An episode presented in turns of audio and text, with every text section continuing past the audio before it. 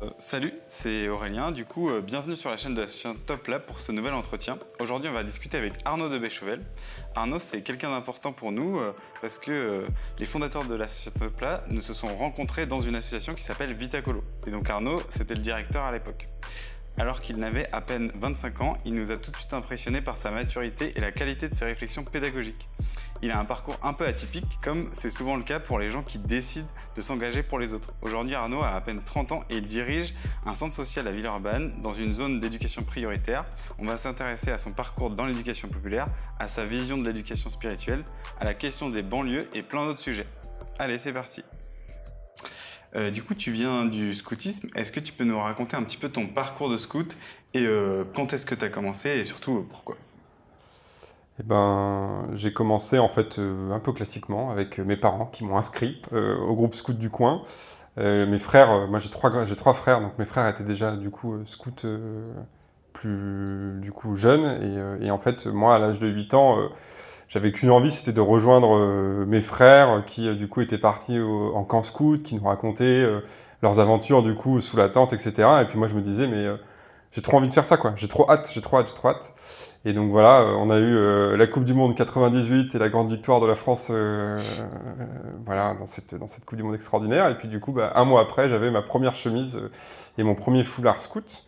chemise jaune, du coup, la chemise des louveteaux. J'avais 8 ans et, je découvre comme ça, en fait, bah, du coup, le scoutisme, une part de l'éducation populaire. Et, du coup, une aventure qui va me suivre pendant, pendant plus de 20 ans parce que euh, finalement le scoutisme j'y étais jeune et puis avec le temps j'y étais animateur, on appelle ça les chefs.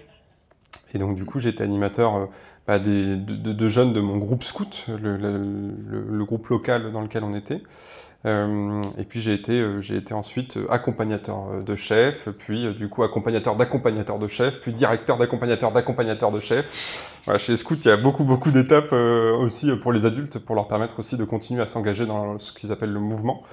Euh, et, donc du coup, euh, voilà, c'est jusqu'à mes 28 ans en fait où, où, euh, j'ai quitté le, mouvement parce que bah, la vie fait qu'on prend d'autres chemins. Mais, mais ouais, j'ai eu une grande expérience scout dans ma vie. Ok. Et du coup, dans cette expérience scout là, qu'est-ce qui est dans la pédagogie scout te semble important et irremplaçable ou qu'on trouve pas ailleurs? C'est une, une, question délicate. je crois que ce qui est très fort en fait dans le scoutisme, euh, que j'ai vécu. Alors c'est déjà c'est important cette phrase-là parce que euh, tout le monde vit des scoutismes différents, qu'on soit euh, à la campagne, qu'on soit en ville, qu'on soit en quartier prioritaire, qu'on soit en milieu plutôt bourgeois, on va vivre des approches du scoutisme qui sont très différentes parce que mine de rien le scoutisme va s'adapter à, l'environnement dans lequel il va se construire et il va construire les citoyens qu'il forme. Donc ce que je trouve d'irremplaçable, c'est à la fois cette force euh, de l'expérience collective dans un contexte hyper sobre de la nature. Mmh. Euh, on part quand même en pleine forêt, on part euh, avec un groupe de 10, 15, 20 jeunes, maximum 33 selon Baden-Powell, fondateur du scoutisme. Et, en fait, ce, groupe-là, il va vivre des expériences de démocratie, vivre des expériences de collectivité, il va vivre des choses comme les services, qui sont des, des services fondamentaux. C'est-à-dire qu'il faut faire le feu pour manger. Donc du coup, il faut faire du feu. Donc il faut apprendre à faire du feu. Euh, et il faut, il faut nourrir du coup euh, le collectif. Donc chacun a des tâches et des services qui sont vraiment fondamentales à la vie en collectivité. Donc ça, c'est quelque chose qui est euh, assez difficilement remplaçable parce que il y a, une notion d'expérience, de, de, grande sobriété par cette expérience de la nature collective, qui est à la fois très intime parce que du coup on est un petit groupe, et à la fois dans la force du mouvement, c'est que elle est très collective parce que vous allez vivre finalement au, fur et à mesure de votre vie de jeune puis d'adulte des grands rassemblements, des grands événements. Vous allez retrouver 10 euh, 000 autres scouts, 500, 800, 15 000, en fonction des tranches d'âge, en fonction des périodes, etc. Et, donc du coup, on a toujours un peu ce savant mélange entre je vis une expérience extraordinairement folle avec ma petite bande de potes, mes copains, mes copines euh, du coin, et en même temps, quand je me retrouve dans des grands rassemblements, je me rends compte qu'ils sont des centaines et des centaines à vivre cette même folle expérience. Et que on se connaît pas, euh, on ne sait pas d'où on vient, mais on a des choses qui nous portent en commun. Une chemise, un foulard, euh, une tenue, des traditions, des chants. Euh, on sait tous allumer un feu. et donc, du coup, ça, c'est quelque chose qui est pour moi extraordinaire dans la pratique de l'apprentissage, de ce qu'ils appellent l'artisanat à la paix. Je trouve que là, on est sur une, démarche pédagogique, en tout cas, qui m'a marqué, qui me marque encore dans ce que je fais aujourd'hui, parce que elle, elle, m'interpelle quotidiennement dans cette question de, cette, manière de vivre sobre le collectif et la démocratie. Et je trouve que c'est des belles leçons, quoi. Alors après, euh, euh, c'est rigolo parce que quand on parle de démocratie dans le scoutisme, j'en connais certains qui me diront que le scoutisme n'a pas forcément une vertu démocratique, puisque du coup, il y a un système où il y a des chefs, il y a euh, des responsables chez les enfants qui vont du coup être des saisonniers ou des chefs d'équipe, et donc il y a une forme un peu aussi d'élitisme là-dedans, qui parfois va à l'encontre même du principe démocratique, mais je crois quand même qu'il y a une ambition in fine de quelque chose qui est de l'ordre quand même euh, du, vivre ensemble et du faire ensemble, et donc du décider ensemble en tout cas. Hmm. Voilà ma réponse. Ok, d'accord. Euh, ok, et du coup ça, ça, t'a donné envie de, de, le, de, le, de le répercuter après dans dans d'autres organismes dans lesquels travailler, et du coup à Vitacolo. Est-ce que c'est un truc que tu penses qui est, qui est, qui est transposable et que tu as voulu transporter quelque chose que tu transportes? Alors, moi, je ne l'ai pas transporté à Vitacolo, puisque du coup, il, était déjà à Vitacolo quand je suis arrivé. L'association Vitacolo, elle est née en 2008 avec des fondateurs, dont un des fondateurs était euh, un scout. Euh, comme beaucoup d'associations, hein, quand on regarde un petit peu l'histoire de l'éducation populaire, le scoutisme euh, a, créé beaucoup de, bébés mmh. qui se sont émancipés, qui se sont après structurés autrement, mais, mais l'UCPA fait partie aussi de ces structures qui ont une, une histoire scout du coup dans l'initial. On va retrouver ça euh, dans beaucoup d'organismes divers et variés, notamment chez Vitacolo, du coup, on va trouver ça. Euh, je pense que ce qui est important, c'est euh, que Baden-Powell fait partie quand même de ces, pédagogues qui ont apporté un regard différent sur ce qu'on pouvait faire avec la jeunesse. Et donc sa pédagogie, son approche de l'enfant décideur, de l'enfant aussi au cœur, du choix, euh, bah, finalement ça construit quand même, mine de rien, euh, des approches euh, communes à beaucoup de choses dans l'éducation populaire. Donc euh, moi, je, je, pense surtout que le scoutisme, en fait, a naturellement irrigué beaucoup de choses aussi dans l'éducation populaire. et puis, en fonction des hommes qui ont porté les différentes associations, les différentes structures qui en ont découlé, il y a eu du coup des écarts, des différences, il y a eu des approches différentes, il y a eu des désaccords aussi en se disant bah, je quitte le scoutisme pour faire autre chose, pour faire un autre truc. Et donc du coup, sur, sur moi, comment est-ce que du coup j'irrigue à nouveau peut-être euh, ce scoutisme? J'ai l'impression que le scoutisme, il a comme but fondamental de former des citoyens. On est citoyen aussi quand on sort du scoutisme, c'est-à-dire qu'à un moment, on fait autre chose euh, et on va s'engager dans d'autres démarches, dans d'autres vies et tout ça. Et donc euh, l'ambition du scoutisme, c'est finalement de former des adultes qui choisissent où est-ce qu'ils veulent aller, ce qu'ils veulent faire de leur combat. On en voit beaucoup qui partent dans les restos du cœur, qui partent dans d'autres associations, qui s'engagent politiquement, euh, mais aussi qui s'engagent juste dans leur boîte parce qu'ils sont électriciens et parce qu'en fait euh, c'est leur kiff de faire ça et, euh, et, en fait ils ont envie de bien faire leur boulot et de le faire pour rendre service du coup aussi à leurs clients, à leur famille, aux gens qui entourent. Donc je crois que la, la, la force de ça c'est ça. Sur la question de, de, de cette irrigation là, moi je, je crois que au début j'étais vraiment très marqué par ça. Mm. Quand je, quand je suis arrivé à Vitacolo, j'avais 24 ans. Je pensais pas que je dirigerais l'association. Je l'ai découvert un peu sur le tard. euh, je, je, je, pensais pas être dans, dans, dans cette place-là. Je, ah. j'avais, euh, je l'ai compris au bout du troisième jour. Hein. Ah, c'est pas, je l'ai pas compris trois ans après. Hein, mais, euh, mais disons qu'il y avait eu un petit, euh, un petit flottement à ce moment-là, et, euh, et donc. Euh, je, crois que on, on, j'ai essayé moi à, au début d'y mettre beaucoup de scoutisme parce que c'était mm. quelque chose qui me paraissait pertinent parce que je suis aussi convaincu que le scoutisme est fait pour tous mais que tout le monde n'est pas fait pour le scoutisme. Mm. Et que je voulais aussi que euh, le scoutisme soit pas quelque chose de, cloisonné finalement à une chemise, un foulard, une forêt, euh, un feu de bois, même si du coup ça fait pour moi partie de ces essentiels, et qu'on pouvait aller chercher des, des, des, intuitions pédagogiques qui étaient présentes dedans et servir d'autres structures euh, et, et d'autres œuvres. Je crois que je crois que ça va dans le sens de ce que voulait Baden-Powell en plus, donc du coup, j'ai pas l'impression de, de, de, de, trahir son message ou d'aller à l'encontre de sa, de sa pensée pédagogique. Euh, Peut-être que d'autres diront le contraire. Euh, mais, euh, mais voilà, je, me suis dit au début, bah, euh, Vitacolo, il y a des repères que je connais, les projets, l'idée de vivre autour des passions des enfants, de les accompagner dans des projets qu'ils construisent et qu'ils choisissent. Donc ça, c'était des repères très faciles pour moi quand je suis arrivé à Vitacolo. Et au début, il y avait des choses qui m'interpellaient parce que je trouvais que la place du jeune, par exemple, elle était très euh, forte euh, chez les scouts avec les conseils, le conseil des enfants, les conseils d'équipe, le temps, le temps de se retrouver et tout ça. Et je trouvais que on, on prenait pas assez le temps, par exemple, de prendre euh, l'écoute des, des, jeunes dans, dans, dans, la vision d'organisation de, de, pédagogique de l'association Vitacolo. Mmh. Donc j'ai essayé d'apporter ça, par exemple. Mmh. Voilà. mais, euh, mais très rapidement, je me suis pris un peu une claque euh, parce que parce qu'en fait j'ai réalisé deux choses. La première c'est que euh, le scoutisme n'est pas l'éducation populaire. Euh, alors que j'étais un peu dans un, dans un mode où euh, le scoutisme c'était vraiment le truc le plus chouette au monde, c'était euh, ce qu'il fallait pour tout le monde et tout ça. Puis je suis arrivé à Vitacolo et je me suis rendu compte en fait qu'il y avait plein d'idées qui existaient, il y avait plein de choses qui existaient, plein de mondes différents. J'ai découvert des conférences où du coup il y avait des organismes très divers, militants, euh, pas militants, euh, entreprises, pas entreprises, communes, comité d'entreprise. Euh, de ce fait-là, je rencontre en fait un paysage qui m'était complètement inconnu et où je me dis en fait c'est ouf de voir à quel point il y a un nombre de, gens qui se battent pour juste faire que ce monde soit meilleur et qu'en fait ils le font tous avec euh, l'énergie la plus, je pense la plus engagée, la plus altruiste possible. En tout cas, je l'espère. et que le scoutisme est là-dedans un des acteurs, un grand acteur, mais pas le seul. Et à partir de ce moment-là, moi, ça m'a permis un peu aussi de m'émanciper de, de, mon scoutisme et de pouvoir me dire qu'est-ce qui, me, construit euh, moi. Et en fait, ce qui me construit moi, c'est la rencontre d'enfants, la rencontre d'adultes, d'animateurs. Et donc, en fait, qu'est-ce que ces enfants ont envie de vivre? Et finalement, bah, de ce qu'ils ont envie de vivre, on va continuer à faire évoluer des pédagogies au fur et à mesure. Et, euh, et c'est comme ça que moi, je vois les choses. Mmh. Je sais pas si c'est clair ce que Si, si, non, c'est clair. Ouais. tu me dis si je m'embarque un peu trop dans des okay. trucs. Là. Non, euh, au contraire, c'est trop bien.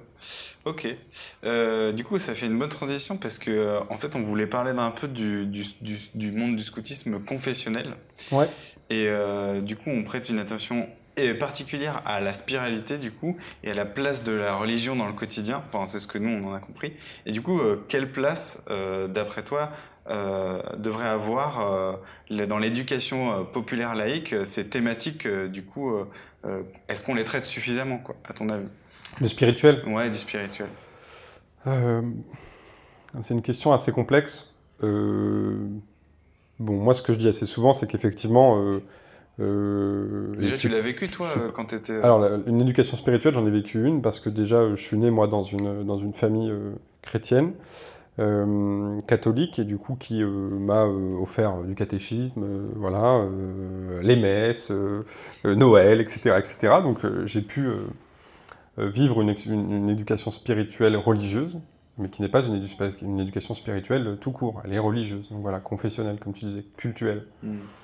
Euh, donc moi j'ai grandi avec ça euh, et, et, et, du coup dans le scoutisme moi je l'ai parcouru parce que dans le scoutisme il y a euh, une place euh, alors dans le mouvement dans lequel j'étais moi j'étais chez Scout Guide de France donc c'est un mouvement catholique ouvert à tous euh, donc il y a effectivement une éducation une approche de la religion qui, a pour vocation à la fois d'éclairer à la fois de, permettre la rencontre tout en acceptant en fait qu'on puisse ne pas y croire euh, donc du coup, c'est euh, un bon endroit aussi pour euh, critiquer, pour faire un peu son chemin spirituel aussi là-dedans, quoi.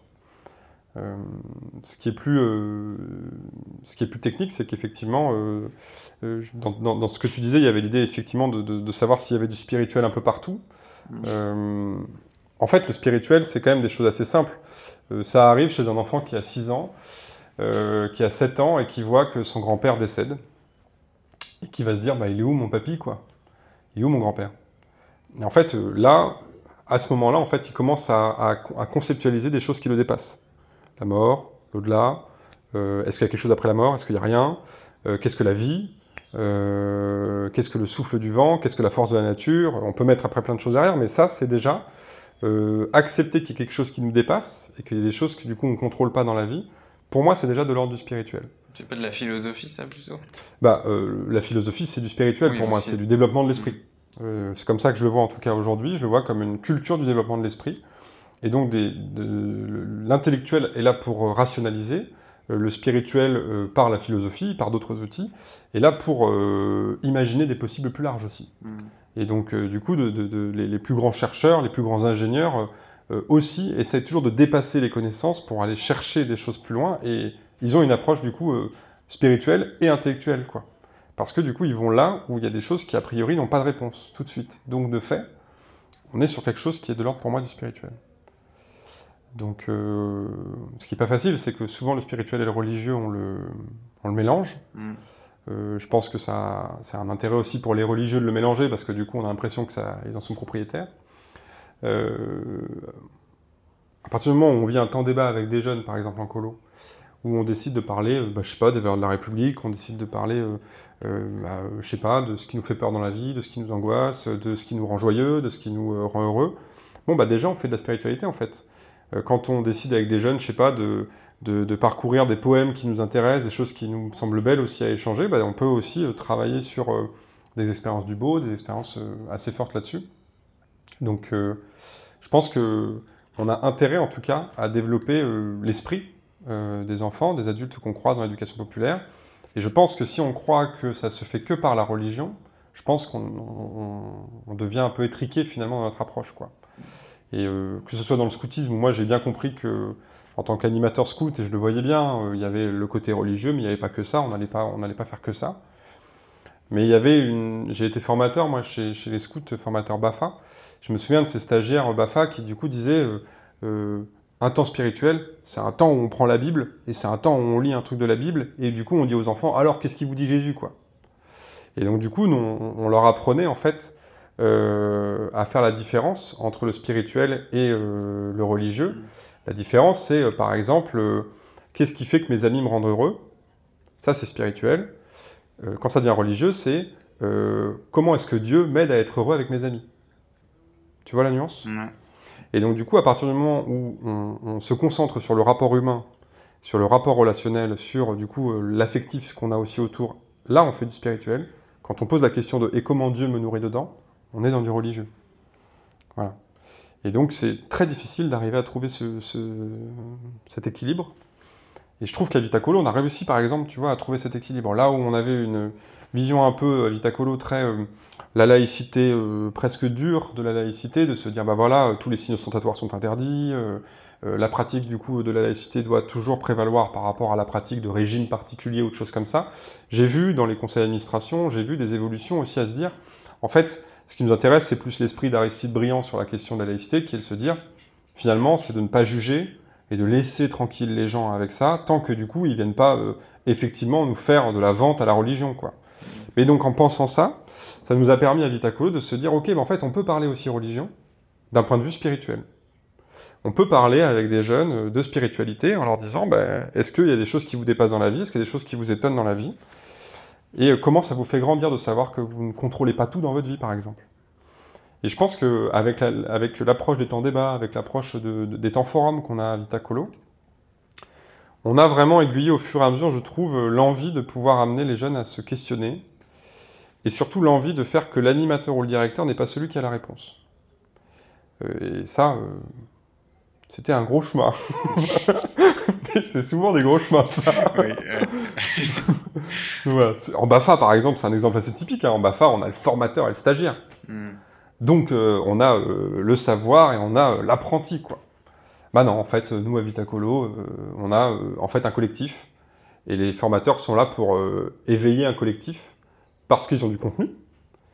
Mais le les formateurs ont comme règle de se dire que d'abord, en fait, les stagiaires vont apporter leur propre réflexion et que finalement, nous, on est là pour poser les questions et pour aider l'arrivée des questions mais on n'est pas là pour apporter la réponse. Ce qui souvent frustre des stagiaires. Hein. Hmm. Je me souviens des ateliers, des ateliers sur l'autorité, par exemple, sur l'autorité, bah, tout de suite on nous dit mais il nous faut une réponse sur l'autorité. C'est quoi une bonne punition? Ah, C'est quoi une bonne punition? C'est voilà, pas la meilleure question qu'on peut poser, mais c'est des questions classiques qu'on a quand même en BAFA et tout ça. C'est quoi une bonne sanction? C'est quoi une bonne punition? C'est quoi? Et quand on leur dit, bah en fait, euh, on sait pas. Par contre, la, question qu'il faut se poser, c'est euh, pourquoi est-ce que du coup, tu es, allé jusqu'à devoir donner une sanction? Hmm.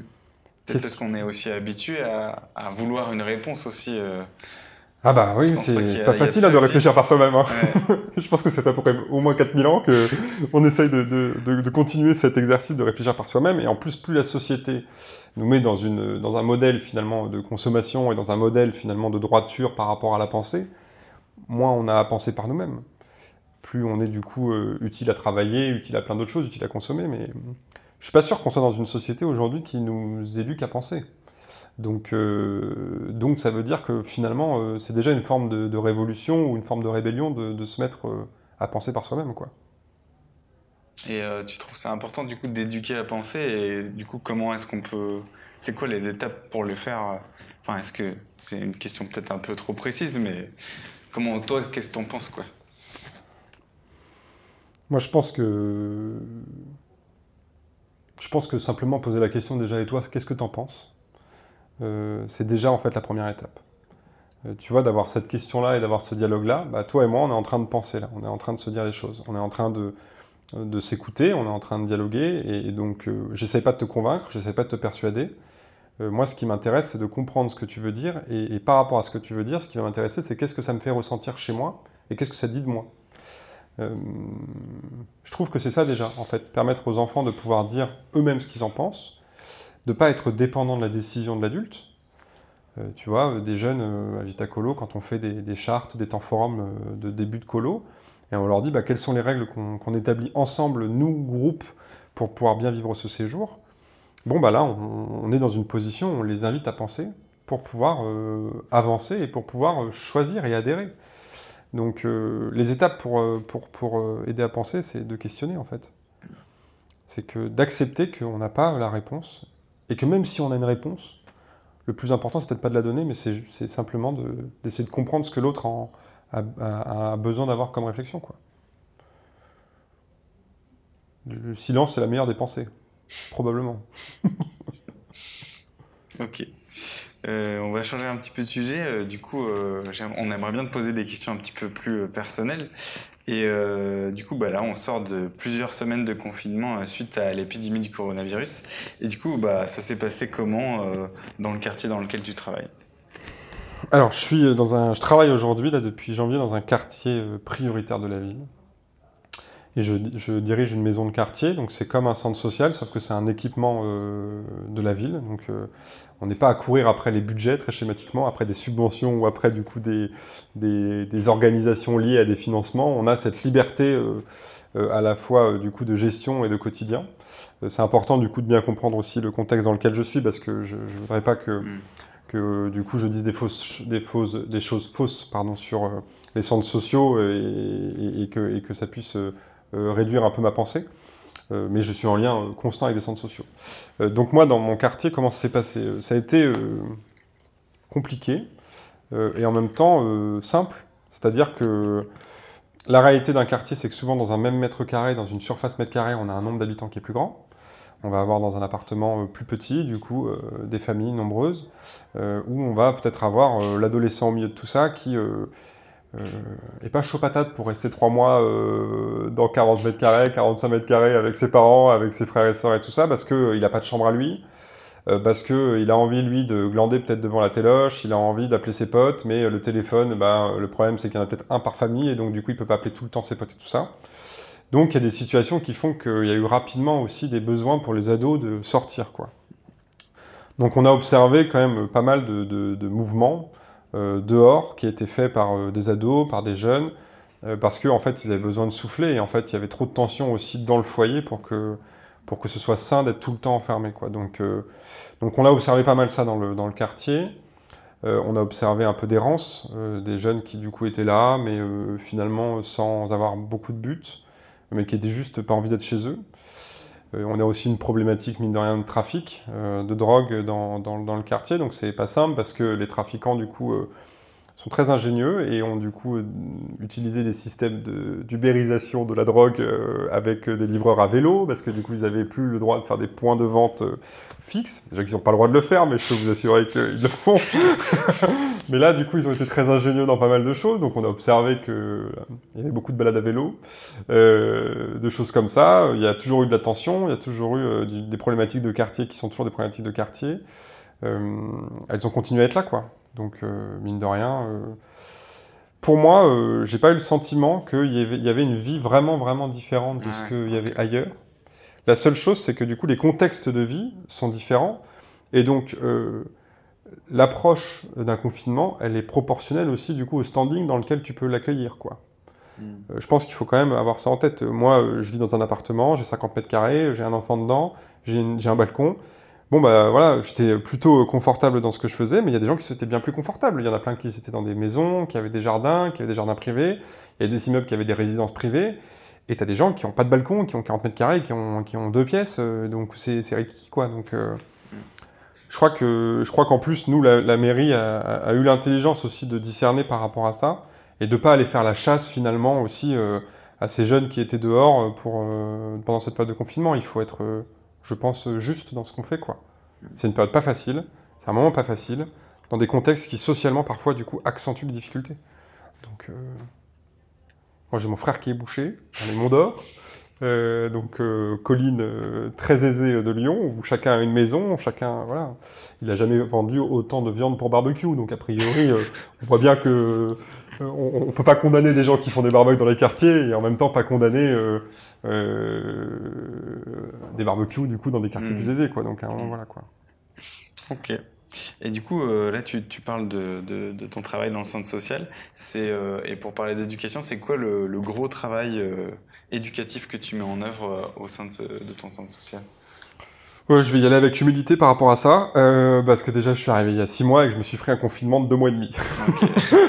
donc, euh, donc, je vais y aller avec une certaine humilité, si je vais déjà dire ce que j'observe. J'observe mm. déjà une, un travail qui est pas facile entre vouloir faire de l'éducation populaire et vouloir faire de l'engagement populaire, et, vouloir aussi la paix sociale ou une paix électorale. Je vais m'expliquer un peu. Euh, une politique de quartier, elle est souvent menée quand même par euh, des élus, par euh, des élus qui sont élus tous les six ans, et donc du coup qui ont un peu des, orientations qui sont aussi liées à une politique, liées à des choix, liées à des gens qui ont voté pour eux. donc du coup, on, on, a vite la tendance et la tentation d'avoir une offre d'éducation populaire qui peut être très séductrice. Activités euh, prestataires euh, nombreuses, on va les emmener, on va les gamins à l'acrobranche, on va les emmener au lac, on va les emmener voyager, on va les emmener euh, à la mer, au camping, on va les emmener faire de, de la via ferrata, enfin il y a plein de choses très chouettes dedans, mais on va vite les pousser en fait à vivre de la consommation et des activités de consommation, et on a moins le réflexe d'aller chercher des activités de sobriété, d'éducation populaire, des grands jeux, des activités manuelles, des activités créatives et tout ça. On va un peu leur en mettre plein la vue. Hmm. Et on va leur dire, regardez, euh, la mairie, la politique locale essaye du coup de, de, de, vous montrer qu'on est là pour vous et qu'on vous offre des choses pour euh, rééquilibrer la balance injuste de l'injustice sociale, ce qui est vrai. Euh, mais c'est un peu le défaut d'en faire parfois un peu trop, quoi. C'est-à-dire que du coup, on, à force de vouloir, entre guillemets, séduire, on oublie d'éduquer. Et donc ça, c'est un, point qui est très important pour, une, pour un quartier ou pour une politique d'éducation populaire en quartier, c'est qu'elle doit trouver le savant équilibre finalement entre cette question un peu de répondre aux attentes, euh, c'est-à-dire euh, un lieu qui est occupationnel, qui du coup est là pour euh, du loisir, et en même temps les besoins, c'est-à-dire bah, du coup le besoin de s'épanouir, le besoin de débattre, de penser librement, le besoin de développer l'esprit critique, et ça, ça passe pas par un accrobranche quoi. Ça passe par à nouveau du dialogue, des temps débats, de l'activité du coup euh, de parentalité, euh, ça va aussi euh, s'attaquer à des choses sur la question de la famille, sur la question de est-ce que du coup deux parents peuvent discuter librement avec leurs enfants? Est-ce qu'on peut créer des espaces où en fait les familles et les enfants peuvent discuter ensemble? De sujets où on sait que fondamentalement les enfants ne seront pas d'accord avec leurs parents Et comment est-ce qu'un parent est capable de pouvoir dire en fait son avis en acceptant qu'il puisse ne pas avoir raison devant son enfant? Enfin voilà politique un peu de maison de quartier euh, ou de, structure en centre social, c'est un peu ça. C'est de trouver le savant mélange entre cette question des attentes et cette question des besoins pour les habitants. Et les attentes, c'est celles de, de qui? Toute la question. Hmm. Euh, c'est les attentes des habitants qu'on a pensé qui étaient bonnes pour eux. Ok, tu veux revenir au euh, Ce que je veux en venir, c'est que c'est difficile en fait de prendre le temps de demander aux habitants ce qu'ils veulent exactement. En fait, c'est difficile de prendre du temps. Parce que du coup, on est dans une réalité électorale, on est dans une réalité aussi où on veut des réponses tout de suite, société de consommation, société de l'efficacité. On, a du mal à voir à moyen terme et à long terme, surtout quand on est dans une situation un peu difficile socialement, euh, parce que euh, bah, on a envie en fait de s'en sortir et on a envie tout de suite qu'on nous montre qu'on peut s'en sortir. Quoi. Donc du coup, euh, il y a un besoin immédiat de trouver en fait des solutions rapides pour garantir cette paix sociale. C'est-à-dire que du coup, c'est facile de proposer un accrobranche. Ça, ça coûte 15 balles par enfant, tu as 30 places, tu as dépensé 400 balles, euh, et euh, au final, les gamins, ils sont partis heureux de ça. Ils se sont dit, bah, il y a des gens qui nous proposent quand même des choses. Quoi. Et sachant qu'avec du coup un, financement euh, engagé, ils vont pas payer 15 balles leur accrobranche parce que finalement, ils vont le payer 1 euro. Quoi. Et donc, un, ça crée des biais en plus sur la valeur des choses. Et donc, du coup, ils ont tendance à en demander tout le temps plus, puisque du coup, c'est pas cher. Donc, ça crée un biais là-dedans. et en plus de ça, bah, pendant qu'on fait de l'acrobranche, je suis pas sûr que, même si on y va euh, en minibus, qu'on ait eu des vrais temps d'échange de pédagogie, des temps d'échange de discussion et, d'ouverture, de développement de l'esprit critique à ce moment-là. Parce que c'est plus long en fait de faire tout ça. C'est plus long de prendre le temps euh, de dire euh, à des familles, eh ben, aujourd'hui on va arrêter de vous faire de l'acrobranche, on va arrêter de vous faire du laser game. On va en fait prendre le temps de prendre le temps ensemble. Quoi. On va papoter. On va papoter. On va juste discuter de euh, qu'est-ce que vous avez envie, euh, quelles sont euh, vos intentions, vos ambitions pour vos enfants, vos ambitions pour vous, et comment est-ce que nous, on va vous aider à les construire. Il y a une super association à Saint-Brieuc, en Bretagne, qui du coup a eu ce réflexe-là. Alors je ne sais plus son nom, mais, mais où du coup ils étaient un peu sur la démarche de... on va aller voir les habitants, on va leur demander ce qu'ils savent faire, et en fait on va les accompagner à faire que ce qu'ils savent faire va devenir pour eux leur métier. Ils ont commencé avec des jeunes dans les quartiers qui, du coup, réparaient des bagnoles euh, dans le quartier, euh, dans les parkings, euh, au black, quoi. Et du coup, ils sont allés voir les gamins, ils leur ont dit, mais vous voulez pas, en fait, ouvrir votre garage? Ils ne savaient pas faire, ils n'avaient pas les thunes, ils n'avaient pas les moyens. Ben, l'association est allée chercher à la fois des financeurs, à la fois du coup des soutiens, à la fois du coup de la formation, de l'accompagnement. Et un an plus tard, ces gamins, ils avaient, ils avaient 18-20 ans, ils avaient leur garage. Et au fur et à mesure, ils ont réinstallé comme ça aussi de l'emploi dans le quartier avec euh, un coiffeur, il y a eu euh, une psy qui a installé son cabinet, il y a eu euh, une esthéticienne, enfin voilà, et ils ont réussi comme ça à poser des projets assez chouettes. C'était dans le cadre des fabriques d'initiatives citoyennes qui avaient été sorties après le Bataclan et qui avaient un peu essaimé un peu partout en France avec des démarches comme ça très participatives et très dans l'écoute des habitants pour pouvoir à la fois répondre à leurs attentes, mais en même temps du coup identifier bien ce besoin de l'emploi, de, la, de, la mobilité, enfin voilà. Quoi. Euh, ça répond un peu plus à ta réflexion? Ouais, totalement. Euh, et du coup, à Vitacolo, l'asso dans laquelle on est tous les deux bénévoles, ouais. on constate, ou en tout cas on soupçonne un certain nombre de cas de maltraitance. Et est-ce que c'est la même chose dans... Vas-y. Est-ce que c'est la même chose dans ton quotidien au centre social Et du coup, comment tu fais pour gagner la confiance des personnes euh, tout en ayant une responsabilité à tirer la solade d'alarme si tu constates des, choses inquiétantes bah, les chiffres, de toute façon, euh, de la maltraitance en France euh, démontrent que du coup, que ce soit à Vitacolo ou dans un centre social ou dans une maison de quartier, a priori, elle est présente pareil. on a un enfant sur cinq, enfin, en tout cas une personne, on a six, un enfant sur cinq qui avant ses 18 ans, avant sa majorité, aura connu une situation de maltraitance quel que soit le milieu social, quel que soit le contexte social, quel que soit du coup euh, le contexte global dans lequel il vit. Donc, euh, de fait, euh, de la maltraitance, on envoie à Vitacolo et on envoie forcément à la maison de quartier. c'est long d'identifier des situations de maltraitance et ça passe aussi par un accompagnement des éducateurs, des animateurs sur place. moi, j'ai le projet à un moment que c'est déjà on accompagne les adultes de la maison de quartier, du centre social, etc., à vouloir être conscient de ce qui se passe quand on parle de maltraitance, être bien formé par rapport à ces questions-là, pour qu'ensuite on puisse identifier des situations qui pourraient arriver dans notre maison de quartier, euh, déjà euh, entre, dans la maison de quartier elle-même, et aussi parce que des enfants pourraient dénoncer des situations de maltraitance qui vivent du coup au foyer. Mais pour pouvoir euh, faire ça, il faut d'abord qu'on ait des adultes autour qui soient conscients de ça, et il faut que du coup après on, on, donne les moyens aux enfants de pouvoir euh, eh ben, l'exprimer, tout simplement. Hmm. Donc, il euh, y en a, mais là, aujourd'hui, je n'ai pas encore euh, réussi à construire les éléments d'accompagnement, les éléments de formation, les éléments humains qui me permettent d'identifier aussi facilement que c'est le cas aujourd'hui à Vitacolo. Hmm.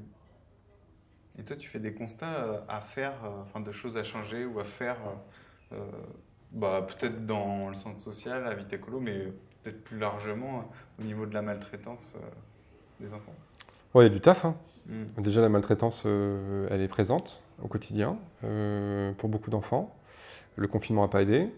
Euh, il y a eu un gros focus qui a été fait sur la maltraitance des enfants et, les violences faites aux femmes pendant le, confinement. Euh, mais il y a plein de méconnaissances qu'on a sur la maltraitance. Euh, il y a des tabous hein, sur le fait que, par exemple, on imagine que la maltraitance, c'est un homme de 35 ans, le tonton, qui va du coup taper l'enfant ou qui va du coup l'agresser sexuellement, etc. sauf qu'on oublie qu'il y a des mères violentes, qu'il y a des femmes violentes. ça, c'est un tabou dans la société, alors qu'en fait, on a énormément d'agressions qui sont faites par des femmes aussi. Euh, on a un autre tabou qui est la violence entre les enfants elles-mêmes, euh, l'agression sexuelle entre enfants. Euh, tout ça, c'est encore un tabou quand même important. Donc on doit encore lever beaucoup de sujets et on doit aborder beaucoup de sujets parce qu'on est très stéréotypé dans notre manière d'absorber et d'aborder la maltraitance dans notre pays. Et, il faut qu'on arrive à se, décloisonner de, ces pensées pour en fait vraiment la traiter. Parce que malheureusement, avec ces stéréotypes-là, avec cette culture des stéréotypes de la maltraitance, et eh ben, du coup, il y en a une grande partie qu'on chante dans nos observations, dans nos regards, dans nos compréhensions, parce qu'on n'imagine pas qu'une mère fait du mal, par exemple, et donc du coup, on n'imaginera jamais que ça viendra de la mère. Or, euh, les chiffres démontrent qu'en tout cas, euh, l'homme ou la femme sont euh, aussi maltraitants, quoi.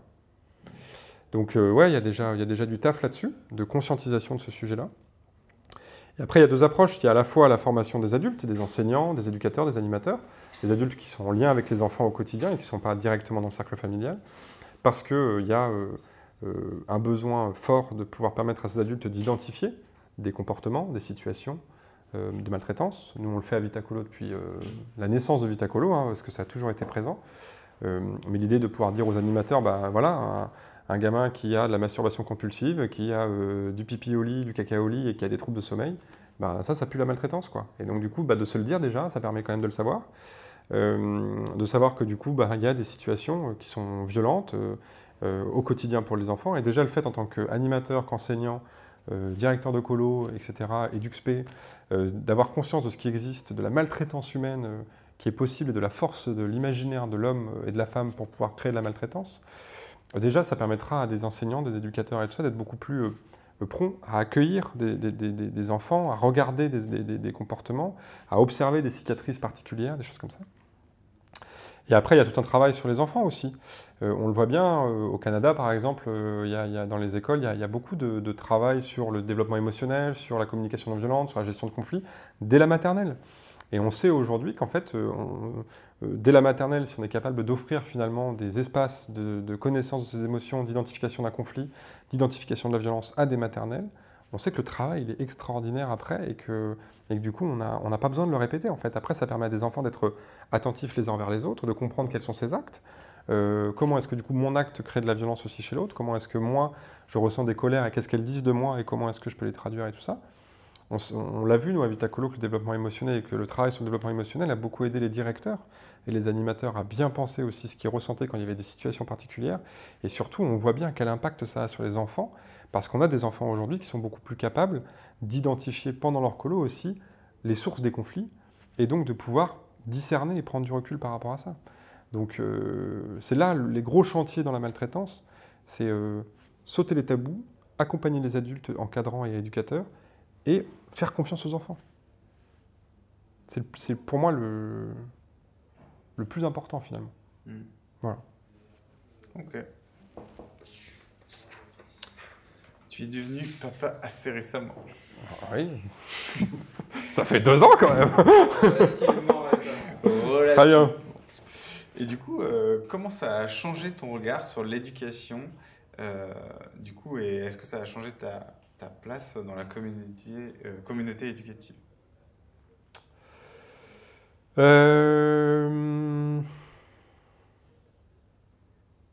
Quand j'avais pas d'enfant, je me disais toujours qu'est-ce que ça doit être dur d'être parent?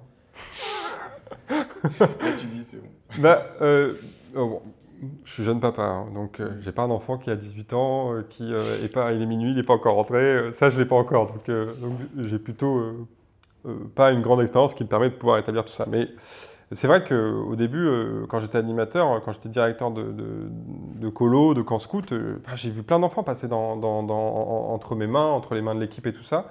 Et, on a eu la chance de ça. Et, du coup, bah, nous, on avait toujours une relation simple et, facile avec les enfants globalement. Donc, euh, quand on avait un cas compliqué, bon bah, on l'accompagnait tout ça, mais du coup, on voyait pas l'interaction dans la famille. On se rendait pas compte. Parfois, il y a des, parents qui nous disaient, ah, notre gamin, euh, je vous préviens, il mange que des pâtes. Hein. Et puis alors, euh, il est chiant, machin, machin, super. Et en fait, nous, on n'observait pas du tout ça chez nous, quoi. Donc, du coup, il y avait des écarts aussi de comportement entre le cercle intrafamilial et du coup le, le cercle extra-familial éducatif. Et du coup, quand on devient parent, ce qui est rigolo, c'est qu'on on se prend un moment aussi l'idée de se dire, bah maintenant, en fait, c'est toi qui vas vivre cette expérience éducative euh, principale. Et donc, du coup, bah, tu vas voir au quotidien, en fait, comment ton comportement et comment, du coup, ta relation avec ton enfant va permettre à ton enfant de devenir libre. Moi, comment j'ai accueilli ma, parentalité? Bah, D'abord, j'ai lu des bouquins parce que je me suis dit, bah, en fait, ça ne doit pas être simple d'être euh, parent de manière innée. Euh, J'imagine pas que c'est facile. Euh, surtout qu'il y a le rapport aussi entre être père ou mère. Euh, y a, c'est une philosophie d'être père. Hein. On n'est pas, on n'accouche pas, on n'a pas de grossesse, on la voit, mais, mais, du coup c'est un peu plus philosophique la, la, paternité aussi au début. Et donc du coup c'est un apprentissage de soi. Ça demande le fait pour moi d'avoir lu, d'avoir bah, regardé ce que faisait Montessori, d'avoir essayé de regarder des pédagogies un peu qui existaient pour la petite enfance. Je me suis dit ah bah tiens moi c'est une tranche d'âge que je connais pas parce que j'ai pas été animateur de 0-3 ans. Et donc, du coup, je me suis dit, bon, bah, je vais déjà m'outiller avec des, avec des, connaissances là-dessus pour que euh, bah, je ne parte pas à zéro, quoi. en tout cas, que je, me, je parte avec les bonnes questions. Tu vois, on, parlait tout à l'heure de la question, de la question de comment est-ce qu'on pense, et etc. Bah, moi, en fait, ce que je voulais, c'est de pouvoir arriver à me poser les bonnes questions avec mon enfant. Est-ce qu'il faut que je fasse ça? Est-ce que c'est le, plus, judicieux de faire ça? Est-ce que mettre un enfant dans un lit à barreaux, ça a du sens? Voilà, c'était des choses qui me permettaient de pouvoir... Euh, euh, me questionner euh, et de me préparer à ça. Donc ce qui a changé moi avec l'arrivée d'un enfant, c'est que du coup, l'animation devient un quotidien, l'éducation devient un sens vraiment de tous les jours, et ça devient du coup ta routine quoi d'éduquer. Donc c'est hyper passionnant. C'est génial en fait. Donc je suis très heureux d'être papa. Est-ce que ça a changé un truc dans tes pratiques euh, en tant que professionnel comme... Pas encore. Pas encore. Je crois pas.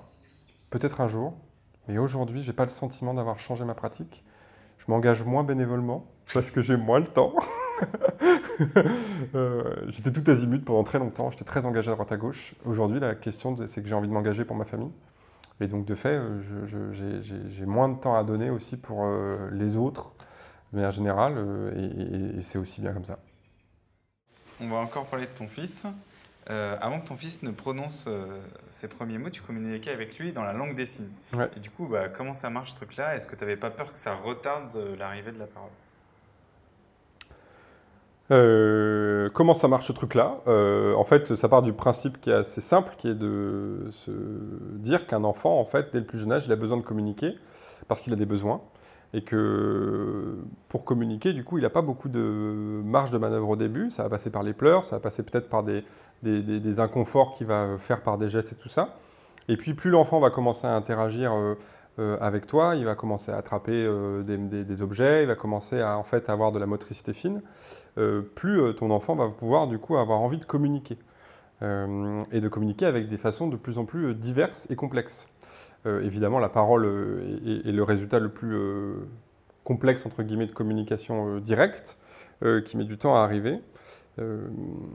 Nous, dans les bouquins qu'on avait lus, dans les gens qui nous entouraient, on avait la chance d'avoir des orthophonistes, différents professionnels qui nous ont parlé la langue des signes, et de signer du coup pour les enfants. Ce qui est un peu pas, exactement la même chose. Le fait de signer pour les enfants, c'est le fait d'aller chercher en fait sur des mots simples de son quotidien, euh, des gestes qui sont faciles à refaire pour lui parce que ça ne demande pas une grande motricité fine et que ça demande des acquis euh, très simples. Euh, ça va aller de encore, pour dire que du coup, est-ce qu'il a encore faim, est-ce qu'il veut encore du biberon, etc., etc. Donc en fait, on va mettre dans notre quotidien à chaque fois qu'on va parler des signes pour dire que maman est avec toi, que papa est à côté de toi, est-ce que tu veux encore Est-ce que tu as besoin de faire pipi Etc. etc. Et en fait, il va du coup voir qu'à chaque fois qu'on fait un mot, on fait un signe avec. Et donc lui, comme il ne sait pas parler, et ben du coup, il va pouvoir nous faire les signes qui nous permettent de, communiquer avec lui facilement. Et donc, du coup, il ne va pas être dans une frustration quotidienne euh, de ne pas arriver à se faire comprendre. Donc, le premier objectif euh, de, signer avec l'enfant, c'est de l'aider à se faire comprendre rapidement. Est-ce que du coup, euh, ça freine l'acquisition de la parole ou quoi que ce soit? Franchement, a priori, il n'y a rien qui le dit. ce qu'on sait surtout, c'est qu'un enfant, il se développe comme il peut, il avance comme il peut. Et donc nous, d'offrir ce moyen de signer avec lui, c'était un moyen de voir s'il acceptait cette communication-là. S'il l'acceptait, bah, du coup, tant mieux. On n'a pas été dans une façon euh, insistante. On a été avec des comptines, on a chanté des chansons, et donc du coup, on lui a appris à jouer, on lui a appris euh, à dormir, on lui a appris à faire des gestes comme ça qui nous permettent de comprendre en fait au fur et à mesure les choses. Et en fait, on s'est rendu compte assez rapidement qu'il le faisait automatiquement, et donc du coup, il y avait bien des signes qui étaient enregistrés. On n'a pas été euh, parmi les familles qui ont signé au quotidien tout le temps et tout le temps parce que bah, déjà euh, euh, ça demande quand même euh, une exigence de savoir et de compétences que bah, on n'avait pas acquis tout, complètement. Et on a même été un peu frustré parce qu'on s'est rendu compte en fait qu'il signait assez vite et qu'il signait beaucoup de choses et que en fait on, s'est dit à un moment on aurait pu aller plus loin pour l'aider encore plus à identifier ses propres besoins et tout ça. Mais après le fait de signer avec les enfants c'est aussi une, un comportement global que le parent euh, va avoir avec l'enfant dans sa pratique de, sa prise d'autonomie et, de son, développement. Euh, je parlais par exemple tout à l'heure du lit à barreaux. Nous, on a fait le choix d'avoir un matelas par terre pour, euh, le, lui permettre de dormir. Et donc, du coup, ce qui fait que quand il a fini sa sieste et qu'il peut commencer à crapahuter, eh ben, il n'a pas besoin, entre guillemets, de pleurer pour qu'on aille le chercher parce qu'il peut librement quitter du coup son lit pour nous rejoindre. Et donc en fait, c'est un cumul de plusieurs comportements et de plusieurs approches pédagogiques qui font que ton enfant est grandi librement en fait. Euh, ça, c'est Montessori qui nous a permis aussi d'apprendre ça. Euh, sur les signes, bah, il y a des super bouquins qui nous apprennent des comptines, qui nous apprennent à chanter. On avait la chance aussi d'avoir une crèche qui pratiquait le, fait de signer avec les enfants. Donc du coup, on leur a dit que nous, on commençait à signer. Et donc du coup, ils ont continué, eux, à faire ce travail-là. Donc c'est une approche globale, en fait, aussi euh, sur ça.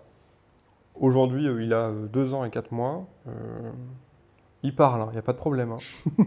Donc voilà, est-ce que ça retarde son développement? En tout cas, sur l'exemple de mon enfant, non. Voilà. Je crois que ce qui est important, c'est que l'enfant soit libre de communiquer, libre de dire ce qu'il a à dire et qu'il ne soit pas en détresse à chaque fois qu'il y a un problème. Quoi. Hmm. C'est quand même, à mon sens, le plus important finalement.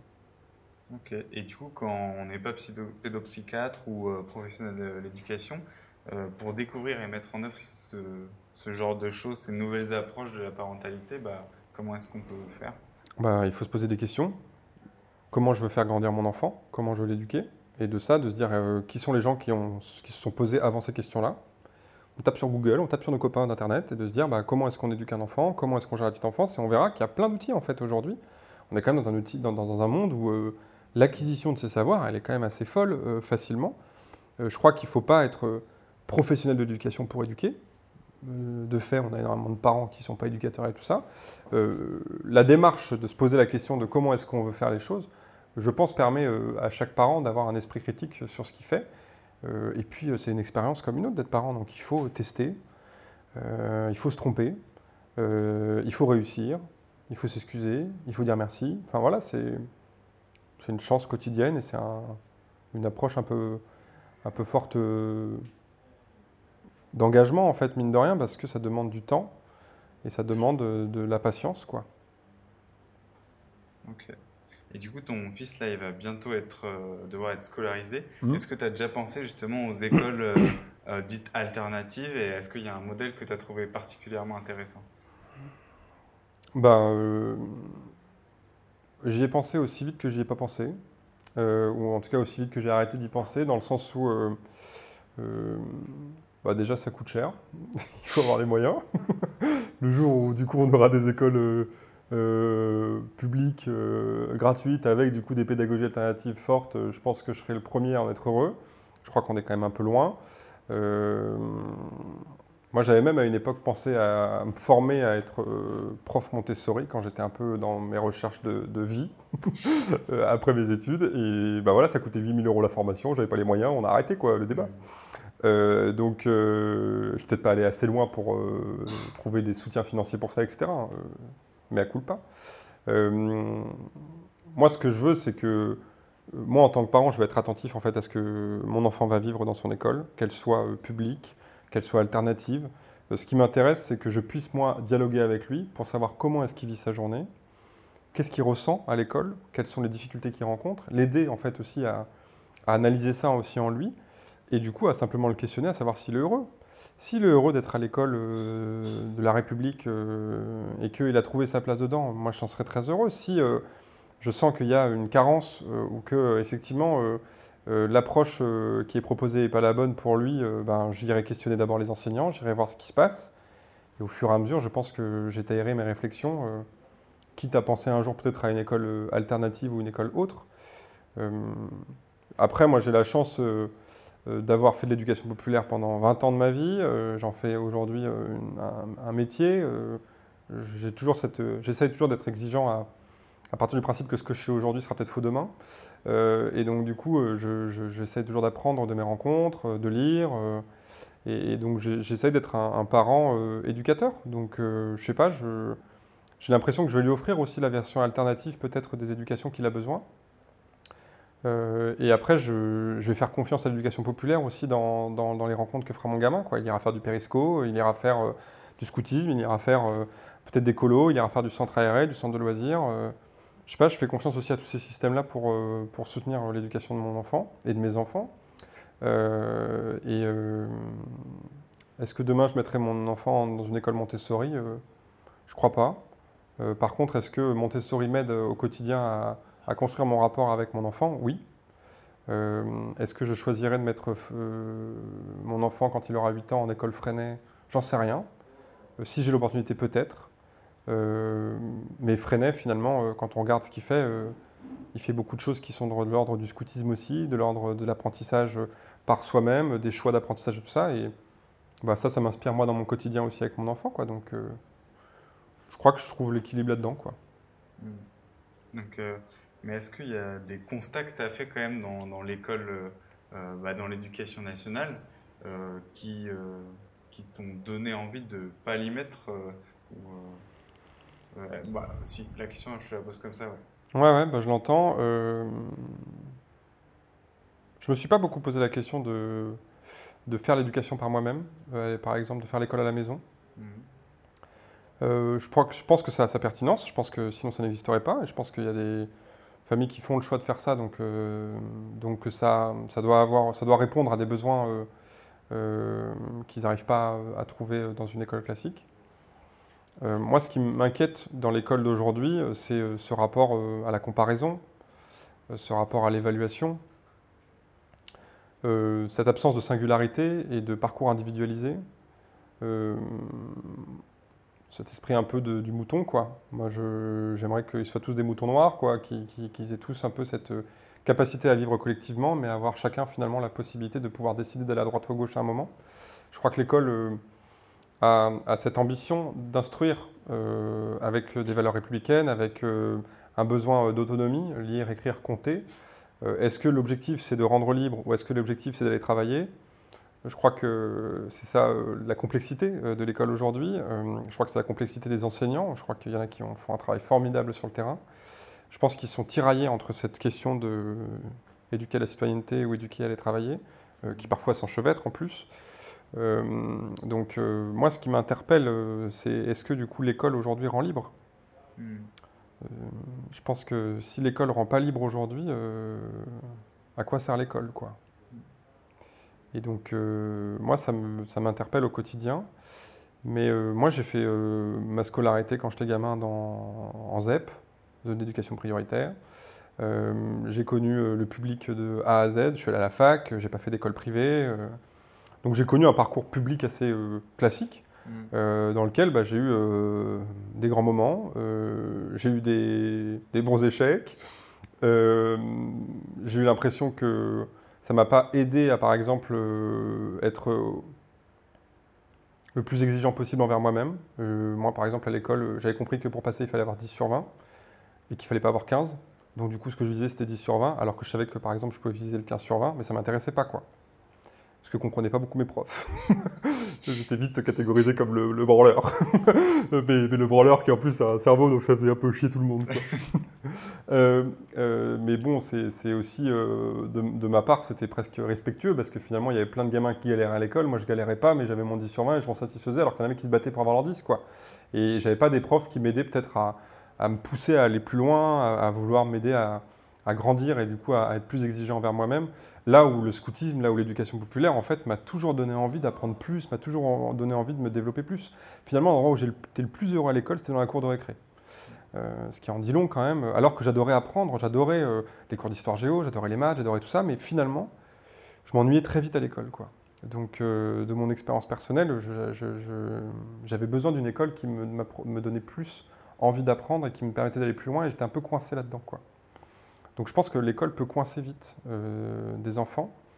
Et donc il faut toujours trouver euh, la délicate attention de pouvoir faire que chaque enfant euh, trouve sa place et pas de faire finalement que la place qui est déterminée est acquise quoi, pour l'enfant. Je ne sais pas si c'est clair ce que je dis. Hmm, pas trop. ce qui me semble important, c'est que bah, c'est cette question d'offrir une école qui garantit à chaque enfant d'avoir le droit d'être qui il est et qui il veut être, mm. et pas euh, de construire finalement un modèle euh, euh, attendu avec une évaluation à la fin de est-ce que tu as atteint le modèle attendu quoi. Qu'est-ce qu'on s'en fout de savoir si on a atteint le modèle attendu ou pas quoi. Ce qui nous intéresse, c'est est-ce que le gamin il est heureux, est-ce que du coup on arrive à l'émanciper, il arrive à s'émanciper par lui-même, est-ce que du coup les, les, informations de base qui sont nécessaires du coup à, à l'autonomie, lire, écrire, compter, euh, dialoguer, rencontrer, construire un esprit critique, euh, euh, s'épanouir dans ses découvertes, être curieux. Bon, ben, je, crois que c'est ça les objectifs principaux de l'école et on n'y est pas. Mm. Le confinement a, amené quelque chose de très particulier dans la maison de quartier. Dans la maison de quartier, on a un groupe qui s'appelle l'accompagnement à la scolarité. C'est des, des, trucs qui sont, enfin, c'est des outils, des dispositifs qui sont mis en place par les CAF notamment. Euh, et qui ont pour but du coup d'aider des enfants qu'on a identifiés comme défaillants à l'école en leur, apportant par un cours d'une heure euh, par semaine, euh, voire deux heures, de la méthodologie d'apprentissage, de la culture de scolarité, de l'aide de devoirs, et tout ça en une, heure par, une à deux heures par semaine. Donc autant te dire que c'est à la fois beaucoup et à la fois très léger. On a eu le confinement et du coup on avait une quinzaine de collégiens qu'on accompagnait et du jour au lendemain, eh ben, on ne les accompagnait plus parce qu'il n'y avait plus d'école. Donc ça a été un gros débat avec les animateurs de ce, dispositif. Euh, pour se dire qu'est-ce qu'on fait finalement? Est-ce que du coup on, les appelle? Est-ce que du coup on fait de, l'accompagnement à distance? Donc c'est le choix qu'on a fait. On s'est dit bon bah on va faire euh, des WhatsApp, on va prendre euh, des rendez-vous vidéo, on va prendre des rendez-vous etc. pour commencer à comprendre comment est-ce qu'ils vont. Et la première chose qu'ils nous ont dit c'est on n'a plus de devoirs. Et moi cette expression là elle m'a interpellé quoi on n'a plus de devoirs, donc on n'a plus de contrôle, donc on n'a plus de notes, donc on n'a plus peur de redoubler, donc on n'a plus besoin d'apprendre. C'était tout le raisonnement qu'ils apportaient les enfants. Quoi. Hmm. Et moi, ça m'a, ça m'a énervé, ça m'a choqué, ça m'a pas surpris malheureusement. Et je me suis dit, merde, quoi, vraiment là, euh, ce, confinement, il démontre quand même à quel point on a complètement euh, créé des biais sur le sens de l'apprentissage, parce qu'on n'arrive pas à faire comprendre à des enfants que apprendre, euh, c'est aimer grandir et c'est aimer euh, s'épanouir librement. Quoi. Et que finalement, là, on a des enfants qui ont simplement peur de redoubler. Et donc que du coup, ils vont aller à l'aide de devoirs pour pas redoubler, pas pour apprendre. quoi. On n'a plus de devoirs. C'est terrible comme phrase quand même. Il y a plus cet amour quoi, de, cultive plus cet amour de, l'apprentissage. C'est bah, ça, ça, dit surtout qu'il n'y est pas. Mm. En tout cas, sur les, sur, sur les 15 enfants qu'on avait, mm. on en a eu une qui était euh, très motivée du coup dans l'apprentissage et qui avait compris qu'il y avait une émancipation qu'elle allait obtenir. Et le profil de cette personne-là, c'est que ses parents ne parlent pas français. Et en fait, du coup, elle a besoin, elle, d'apprendre beaucoup pour aider ses parents en administratif, pour aider ses parents dans son quotidien, parce que du coup, elle, vit presque une vie d'enfant adulte, puisque du coup, ses parents ne parlent pas français, ils sont arrivés en France il n'y a pas longtemps, et donc, du coup, bah, elle doit aider à la CAF, elle doit aider en fait euh, aux rendez-vous médicaux, aux rendez-vous machin. Et donc, du coup, elle, elle, elle, doit en fait apprendre pour, faire, pour aider ses parents. Mais du coup, même l'enjeu derrière, euh, il est presque pas pour elle, il est pour ses parents, quoi. Donc, on, on a, euh, on a une distorsion de la compréhension de, du sens de l'école par cette culture de la comparaison, de l'évaluation, et cet oubli de, simplement aider les enfants à identifier la satisfaction d'apprendre, quoi je sais pas, on le sent euh, tous là quand on apprend quelque chose. Vous voyez les déclics là. Moi, quand, je travaille encore aujourd'hui et que je me prends des petites claques de la vie, ah, moi, ça me fait un bien fou quoi. Je me dis c'est génial, j'ai enfin euh, acquis un concept qui me permet de continuer à gratter sur le sujet euh, et qui me permet d'avancer dans mon esprit critique et d'avancer dans ma vision de la société. Et évidemment que ce que je sais aujourd'hui, bah, ce sera peut-être pas pertinent par rapport à ce que je serai quand j'aurai 60 ans. C'est ça qui est intéressant en fait, c'est aussi de grandir là-dedans. Moi, quand ils ont dit on n'a plus de devoirs, ça a fait un déclic. Et je me suis dit, en fait, voilà, on a, euh, on a un problème sur cette question-là du devoir, de l'évaluation, de la comparaison et tout ça. Quoi. On le fait souvent à Vitacolo sur la question des projets pédagogiques, où je dis, moi, aux, directeurs que j'accompagnais à Vitacolo, je leur disais, euh, l'évaluation finale, c'est pas de savoir si euh, les enfants sont contents de leur colo. parce que du coup, c'est subjectif, et que en fait il faut laisser libre l'enfant de ne pas être aussi content quoi, euh, de sa colo. Quoi. Nous, ce qu'on doit évaluer, c'est notre travail. C'est est-ce que du coup on a mis en place des éléments, des actions, des activités, des jeux qui euh, permettent d'aider les enfants à discerner sur est-ce qu'ils sont heureux ou pas. Mais c'est pas de les forcer à être heureux. Si on évalue ça, on est, on est à côté de la plaque, quoi. On ne doit pas évaluer l'école évalue des compétences, quoi, si, tu veux des acquis de compétences. il faut Pythagore, tu vas faire un test de Pythagore et tu vas avoir Pythagore, et si tu as raté ton calcul, tu as 0 sur 20 ou tu as 5 sur 20. Quoi. Si tu as réussi, tu as 18. Quoi. l'éducation populaire, c'est pas ça. C'est, euh, tu as fait une colo cinéma, euh, tu as fait un cinoche, euh, nous on a mis en place des ateliers, tout ça. Est-ce qu'à la fin, tu es content de ton projet Tout ça, c'est ça le plus important. C'est, mais, mais, nous, on n'a pas évalué finalement la fin. Ça ne nous intéresse pas, ça. Si on s'intéresse à la fin, eh ben, on ne s'intéresse pas au chemin. Quoi. Et tous ces constats-là que tu fais, euh, bah, s'il n'y avait plus, s'il y avait plus d'école, si tout était aboli, euh, bah, qu'est-ce que tu mettrais à la place quoi? Bah, Je sais pas. Je sais pas parce que j'ai confiance en l'école. Parce que je crois que c'est difficile d'être parent euh, et d'éduquer, de, d'instruire, d'aider à grandir. Je crois qu'il faut autour de l'enfant quand même plusieurs acteurs éducatifs. Je pense que l'école est un des, acteurs éducatifs, euh, parce que du coup, euh, dans l'école, il se passe du savoir, mais il se passe aussi de l'expérience collective. Mmh. Euh, moi, j'aime bien que mon enfant expérimente collectivement, par exemple. Donc, je, ne crois pas à l'éducation par l'entre-soi. je crois à l'éducation par les pères, mais je crois que les pères doivent être nombreux pour que ça marche. parce que du coup, ça permet le discernement et l'esprit critique. Donc, j'ai du mal à imaginer un monde sans école. Euh, on revient sur cette question que tu de. à la place, quoi? Ouais, ouais. Et qu'est-ce que je mettrais à la place euh... Peut-être une autre école, mais qui fonctionne différemment, je sais pas. Ah ouais, bah je, comment est-ce que je changerais l'école? Bah Moi, je la changerais avec euh, une, une, approche, en tout cas, euh, plus terre à terre. Mm. à la fois, j'aime bien dans ce côté de l'école, moi, je trouve ça intéressant aussi de, de pousser un peu les gens à, ne pas dès le plus jeune âge, euh, se dire que parce que tu n'aimes pas les maths à 8 ans, tu les aimeras pas à 15 ans. Euh, je trouve ça intéressant quand même d'avoir ce côté de dire euh, on a une approche où on offre toujours la possibilité à l'enfant de, de, réapprendre la curiosité, de re-aimer, de redécouvrir, de redétester. et c'est pour ça que je trouve ça intéressant qu'il y ait des socles qui permettent quand même euh, de donner chaque année le choix et le droit de pouvoir être différent et de choisir différemment. Moi, j'ai fait des études de géologie. Mm. Euh, T'imagines bien que la géologie, c'est pas les choses qui font le plus kiffer les enfants euh, à l'école. Et pourtant, euh, bah, moi, je n'aimais pas ça quand j'étais au collège, ça m'intéressait pas. Et puis quand je suis arrivé au lycée, en fait, je me suis dit que les sciences de l'environnement et les sciences de la planète m'intéressaient. Et tu vois, c'est parce que aussi j'ai eu ce parcours-là qui me permet de me dire que j'ai eu le droit de détester et j'ai eu le droit de re-aimer.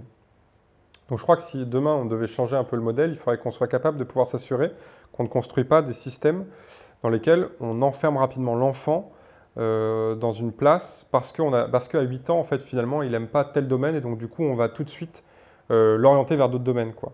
Je crois qu'il faut toujours laisser en tout cas la liberté à l'enfant d'avoir accès à tous les domaines possibles et lui donner le droit de pouvoir se concentrer parfois sur plus de domaines, mais toujours en continuant de lui proposer des domaines qu'il refuse aujourd'hui.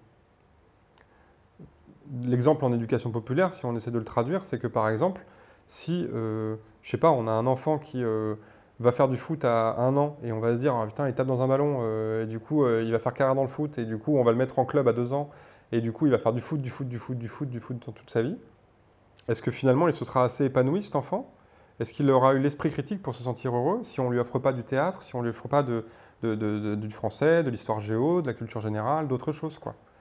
Et l'école, quand même, permet aussi, je trouve, de, désaxer aussi par rapport parfois aux, biais de la famille qui, euh, qui sont ce qu'ils sont. Quoi. Donc, euh, si on faisait que les choses qu'on aimait dans notre vie, euh, est-ce qu'on serait des enfants et, des adultes épanouis? Je ne suis pas sûr. Donc, une école très diverse, qui mmh. accepte du coup le mouvement, qui accepte le changement et qui n'oublie pas de toujours proposer. Je crois que c'est ça qu'il faut. Il faut toujours proposer. Et il faut euh, faire rentrer, euh, pour moi, euh, d'autres matières dans, dans, dans, l'école. Hein, je pense que l'éducation civique, là, va falloir la revoir de A à Z et il va falloir comprendre vraiment ce que c'est. On peut aussi mettre de la charpente, on peut mettre de la menuiserie, on peut mettre des métiers de bouche, on peut mettre de la cuisine, on peut mettre plein de choses en fait. Dans une, dans une école, on n'est pas obligé de s'enfermer juste à finalement le top 10 qui, qui, qui, nous fait grandir. Quoi. Il y a un côté très, on fait le top 10 à l'école, et du coup, bah, le top 100, on, le voit ailleurs, on le met à l'éduc pop, on le met euh, à la famille, on le met dans les hasards de la rencontre. Ouais, mais en fait, on pourrait aussi avoir une école qui est intéressante là-dessus, euh, sur d'autres sujets, quoi. Après, je veux pas non plus que l'école prenne trop de place dans la vie des gens, quoi. Donc, euh, c'est pas simple hein, comme, comme mmh. approche, moi, je trouve. Je veux en tout cas que les enfants de demain puissent avoir le droit des expériences collectives et qu'il y ait des éducateurs différents autour d'eux. C'est ça qui m'importe. Mmh. Et que du coup, effectivement, bah, pour communiquer, il faut savoir euh, bien communiquer. Et donc, du coup, euh, là, en ce moment, euh, on parlait de lire, écrire, compter. on le voit bien qu'avec l'arrivée des smartphones, l'arrivée du coup de, du numérique, il y, a des outils de langage et de communication qui ont beaucoup changé, par exemple. les jeunes, aujourd'hui, communiquent aussi beaucoup par emoji, par émoticône, par tous ces, par tous ces, ces petites images du quotidien. Et en fait, c'est des choses qu'on avait nous aussi dans notre euh, habitude quand on voyageait à l'étranger et qu'on ne savait pas parler la langue et qu'on avait une photo de chiottes et qu'on montrait des chiottes pour aller pisser. Quoi. Enfin, c'est des réflexes aussi simples de communication. Quoi. Donc, mm. euh, euh, les choses changent, la société évolue, il y a beaucoup de choses qui évoluent dans la société. Qu'est-ce qu'on doit garder, qu'est-ce qu'on doit maintenir, qu'est-ce qu'on doit redévelopper, qu'est-ce qu'on doit faire rentrer? C'est pas simple quand même. Mm. Je suis pas sûr que je serais très bon pour réinventer l'école. Parce que je sais pas si j'arriverais à, faire le choix du discernement aussi des choses. Mm. Bah, t'as fait des constats en tout cas. J'ai fait des constats, mais c'est facile de faire des constats. On se mouille pas trop. ok. Euh, t'as parlé un petit peu de toi quand t'étais euh, gamin, là. Ouais. Euh, et euh, du coup, est-ce que tu pourrais dater l'origine un peu de ton désir d'engagement dans ta vie? Je sais pas si tu, tu vois. Pourquoi t'as décidé de faire des trucs pour les autres? Pourquoi j'ai décidé de faire des trucs pour les autres? Bah Déjà parce que je suis dans une fratrie, donc on était quatre frères à la maison. Euh, donc euh, ce rapport de, vivre en collectif, de vivre déjà avec une famille nombreuse, ça m'a aidé quand même déjà à trouver ma place dans un grand groupe. J'étais le dernier, donc euh, il fallait donner de la voix, il fallait aussi trouver sa place de manière très diverse.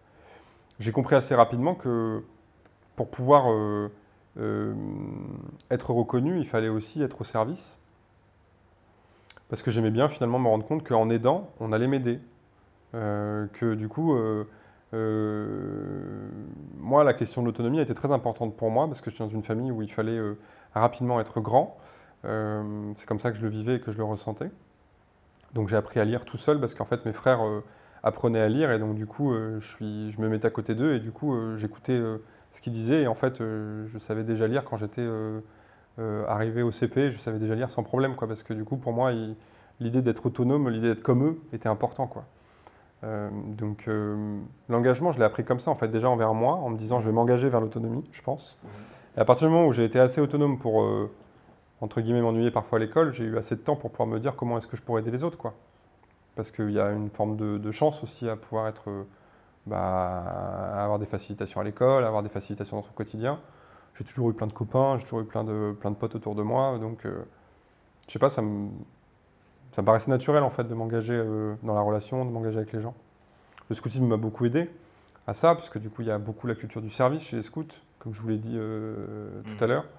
Euh, cette idée de, de- de- de faire le feu pour faire à manger, enfin, à un moment, il- tout le monde s'y met et on y va. Quoi. Donc, donc ça, ça rentre en soi quand même l'idée de se dire, bah, en fait, on sert le, le groupe pour du coup se servir collectivement et du coup être utile chacun à, sa, à, à sa dose. Quoi.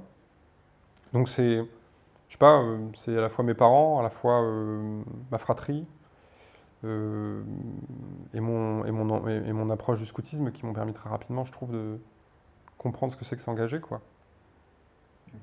Après, il y avait. Emmanuel Macron a parlé dans ses vœux en janvier 2001 sur l'engagement des citoyens et sur l'engagement de la jeunesse. Et du coup, il rappelait que l'engagement, c'était donner gage. Et donc, du coup, il y avait un rapport aussi de devoir euh, et, de culpabilité par rapport à l'engagement. C'est-à-dire que euh, ça m'a questionné, moi, cette question de, l'engagement, comment il l'approchait. Parce que du coup, moi, je voyais l'engagement comme quelque chose qui était très euh, simple et très, très dans un chemin vers l'altruisme, parce que c'est ça que je, visais. Et en fait, je me rends compte qu'en fait, quand tu t'engages, du coup, eh ben, il y a des gens qui attendent des choses de toi. Et donc, il y a un côté aussi de- de payer sa dette, quoi. Et, et- et- et- et moi, ça m'avait choqué dans ce discours-là, de se dire, en fait, la jeunesse doit s'engager, la jeunesse doit payer sa dette. C'est comme ça que, du coup, ça sortait à la fin dans la réflexion. Et je me disais, mais en fait, je fais pas ça pour payer une dette. Moi, je m'engage parce que ça, parce qu'en fait, ça me rend heureux. C'est tout. Mais je, mais, mais, mais, mais c'est une- c'est- c'est- je vois pas comme une dette, en fait, cette question-là, quoi. Donc, euh, ça m'a beaucoup questionné sur la valeur de ce qu'on appelle l'engagement. Mm. Euh, ça me perturbe encore aujourd'hui, parce que j'ai grandi, moi, avec de l'engagement, parce que chez les scouts, c'est un grand mot, l'engagement. Et donc, du coup, de se, de, de se dire, en fait, euh, est-ce que j'ai besoin de m'engager pour servir les autres, euh, pour me servir moi, pour être heureux? Je pense qu'on peut le faire aussi sans engagement. Euh, mais du coup, c'est plus complexe. Ok. Et du coup, si. C'est si- perché, hein. Ouais. Ce sera le moment un petit peu perché pour les gens. Et- Et euh, si, si, tu te, si tu pouvais voyager dans le temps Mm. et te rencontrer toi-même il y a 20 ans, qu'est-ce que, Il y a quel 20 ans conseil tu te donnerais? Il y a 20 ans, Ouais, donc quand j'avais 10 ans, ouais. euh, je sais pas. Bon, après, si ça t'intéresse de parler de 10 ans, enfin, Non, non, j'en sais rien. Je... Franchement, euh, c'est quand même chouette de me retrouver là à 30 ans et d'être avec vous. Enfin... Donc, du coup, tout ce que j'ai vécu dans ma vie euh, m'a permis d'être là. Donc, euh, j'ai j'ai pas envie de me donner des conseils à moi, dans... à moi d'il y a 20 ans. J'ai envie de me dire de vivre ma vie. Euh, Il y, a des- il y a des choix que j'ai faits dans ma vie euh, qui n'étaient pas les meilleurs. Euh, j'ai eu des périodes comme tout le monde où, du coup, j'étais pas- peut-être pas le plus génie du monde. J'étais pas le plus intelligent. Encore aujourd'hui, je pense que je fais des choix qui sont parfois pas, pas les plus pertinents. Je sais pas, moi je suis content de ce que je vis, quoi. Euh, J'aimerais bien savoir mon avenir parce que je pense que j'ai la peur de, du vide. Euh, quand j'ai quitté Vitacolo, je savais qu'il fallait que je parte de Vitacolo parce que c'est important de ne pas euh, s'encrouter et de ne pas, de pas créer des racines trop profondes qui après font que les systèmes dépendent de, de, de, de- toi. Donc, en tant que directeur général de Vitacolo, j'avais une espèce de, de, grand centre finalement névralgique autour de ma mission. Donc, j'étais content de partir pour bah, me décaler et, partir dans une maison de quartier, en plus dans un contexte que je connaissais pas, dans un quartier que je connaissais pas, dans un système que je connais pas, qui est une, qui est une, qui est une ville. Ça m'obligeait en fait à être de nouveau dans une zone d'inconfort qui m'intéressait. Euh, mais du coup, voilà, quid de la suite, de la suite? Euh, J'en sais rien. J'ai parfois peur et en même temps, je suis excité. Euh, mais bon, euh, je sais pas. J'ai l'impression que j'ai une bonne étoile, donc euh, pour l'instant, j'avance tranquillement, quoi. Ok. Euh, du coup, là, j'ai juste envie de te poser une petite dernière question qui, qui, pose plus, qui parle plus de ton parcours d'éducateur, du coup. Ouais. Euh, Est-ce que tu pourrais nous parler des gens qui ont une grande influence sur toi euh, en tant qu'éducateur et en tant que praticien, du coup, de l'éducation? Au début, je me souviens quand j'étais jeune chef, j'avais l'impression que j'avais besoin d'avoir des mentors, des, des espèces de, de- de personnes repères vivantes qui m'inspiraient, tu vois, de me dire, euh, cet animateur-là, quand je le vois bosser, euh, ça me parle ce qu'il dit. J'ai l'impression que je suis très loin de, ce que de, lui et donc je pourrais encore progresser encore plus. donc j'avais un peu ce système facile de mentor qui, qui, venait en moi. et puis parce que dans la culture scout, à nouveau, il y a le chef d'équipe, il y a le responsable, il y a tout ça. donc, donc j'ai beaucoup grandi au début avec un peu cette idée des mentors, et puis après je m'en suis émancipé je me suis dit, en fait, il faut se construire par soi-même, il faut, pas, euh, faut, grandir euh, avec, euh, avec ses propres risques, quoi. et il faut accepter de, du coup de prendre le risque de se tromper, de prendre le risque d'avancer, tout ça. sur la question d'aujourd'hui des gens qui m'inspirent, c'est assez large. Mmh. Baden-Powell m'inspire toujours beaucoup parce que j'aime son approche. Euh, comme euh, après, du coup, quand j'ai lu euh, Steiner, Freinet, Montessori, du coup, j'y ai trouvé des choses qui m'interpellaient, tout ça. Simone Veil m'a interpellé dans ses combats, dans sa vision aussi du combat de tous. Moi, il y a des choses qui m'interpellent dans son combat. Michelle Obama m'interpelle dans, dans, la vie qu'elle mène, dans les combats qu'elle mène, dans sa vision du monde, dans son intelligence.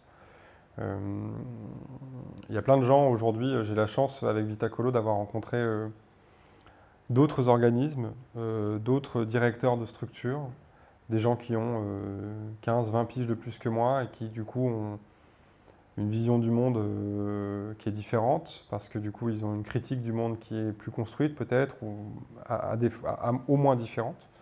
Donc euh, il y a plein de gens euh, que j'ai rencontrés dans ma vie là, euh, par l'éducation populaire qui m'inspirent encore aujourd'hui. Mais je me vois pas, je cherche pas à être dans leur sillage. j'aime bien tracer mon propre chemin.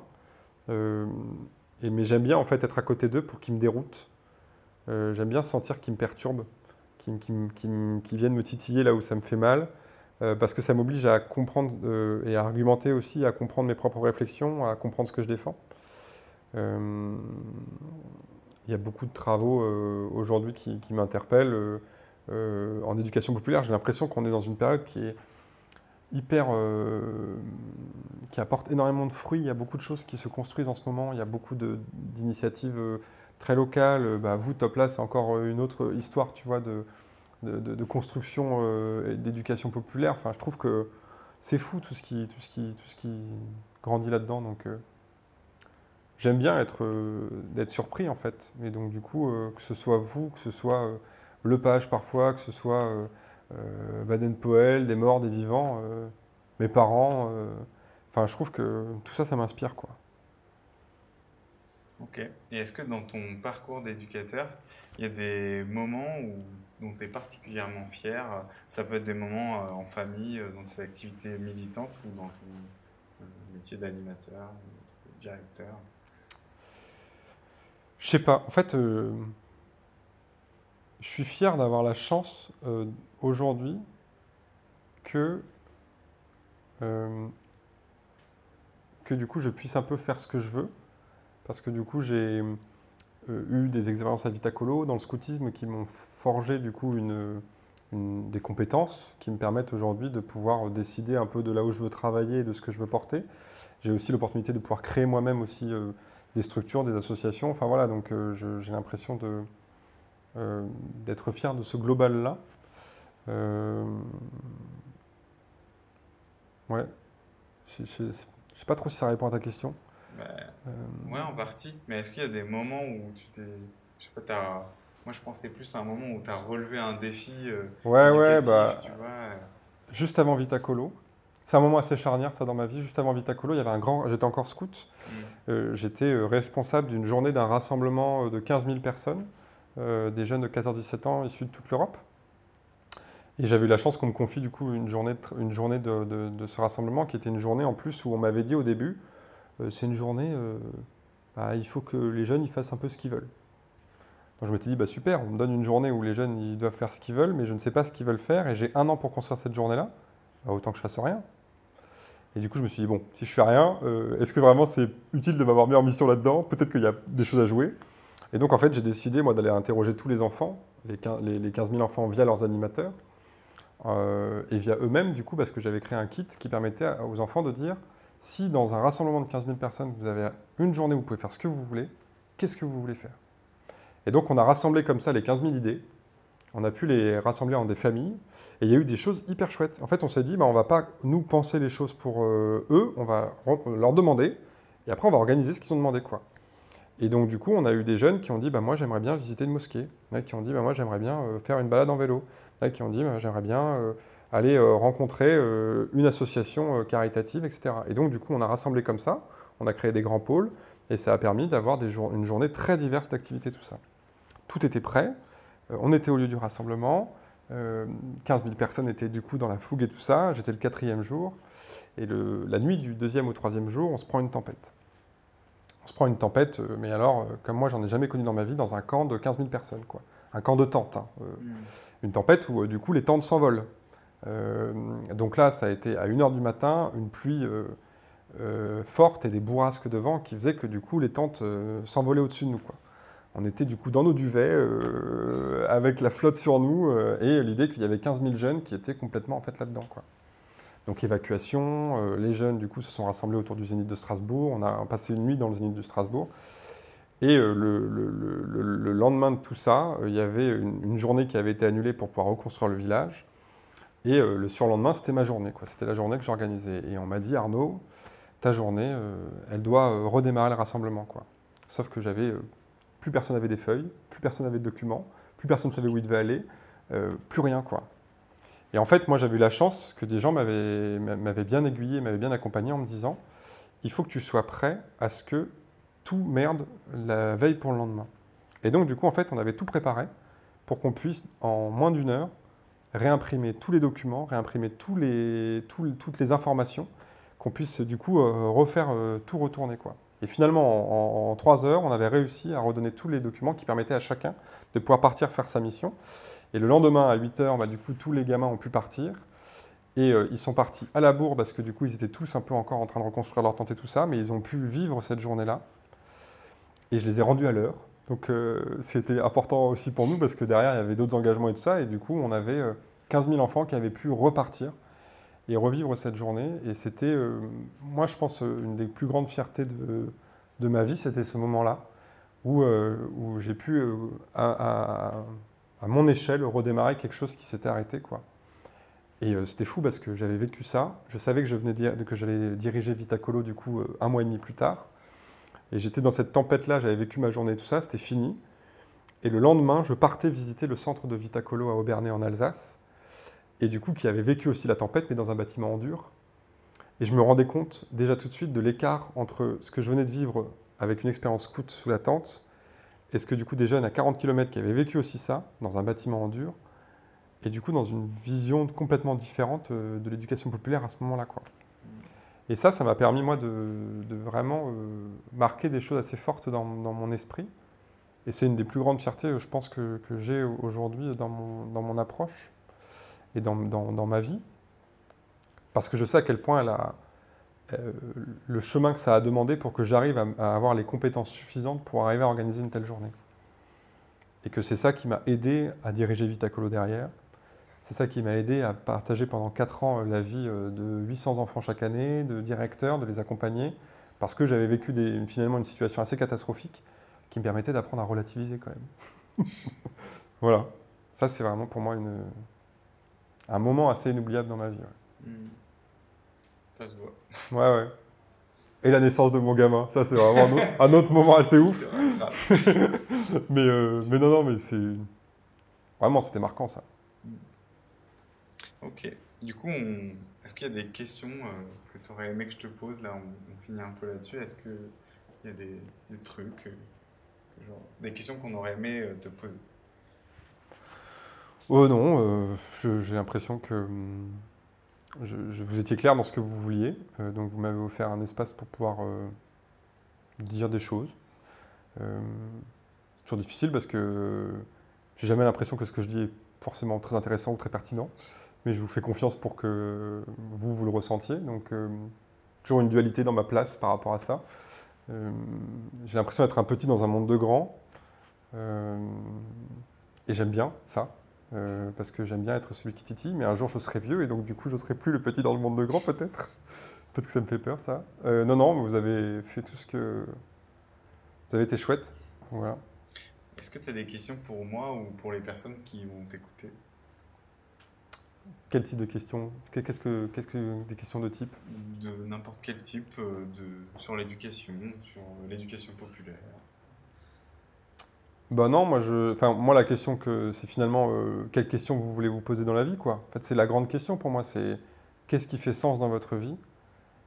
Euh, J'aime bien ce que dit Jean-Marie Petitclerc qui a créé le Val d'Oco euh, sur la question de la cohérence éducative de la famille, de l'école et du coup du contexte social. C'est comment est-ce que j'assure finalement que chaque enfant vit en cohérence avec les individus qu'il va rencontrer, avec les adultes qu'il va rencontrer, pour que du coup il puisse vivre le plus épanoui, le plus libre possible. C'est cette question-là, moi, qui me, qui me fait grandir euh, encore aujourd'hui et qui est, je trouve, une des plus difficiles à, aborder. Mais dans quelle mesure euh, vous êtes sûr d'être cohérent pour votre enfant, pour les enfants que, dont vous avez la, charge animative, la responsabilité? Comment faire grandir euh, sans créer des mini-mois Comment donner le droit d'être libre? C'est Beau défi de l'éducation populaire quand même. Je te propose de conclure du coup en disant euh, bah, tout ce que tu veux, euh, aussi longtemps que tu veux. Si t'as envie. J'ai encore des choses à dire Non, non. Euh, j'espère que le monde dans lequel on vivra demain sera encore un monde où l'éducation populaire du coup aura sa place.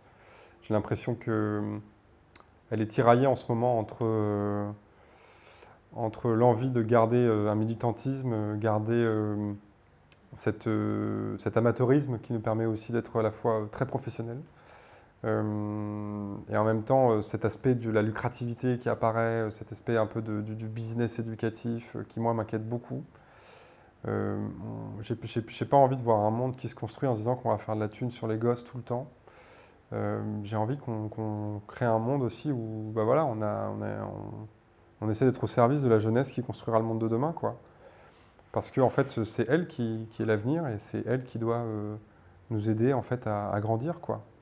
C'est ce que je dis souvent aux directeurs hein, euh, et aux animateurs que je croise, hein, c'est euh, mesurez bien la chance que vous avez de rencontrer ces enfants, quoi. et comme ça, vous pourrez vous mesurer la chance que, vous avez d'avoir des choses à leur donner aussi, quoi. Donc voilà, c'est ce que je pourrais dire en conclusion. Ok, bah merci Arnaud euh, euh, de, nous avoir écoutés, enfin de nous avoir accordé ce temps-là et, merci euh, d'avoir pris ce temps-là et merci à ceux qui nous écoutent aussi. voilà. Du coup, on se retrouve dans d'autres vidéos. dans un autre monde Ah là là.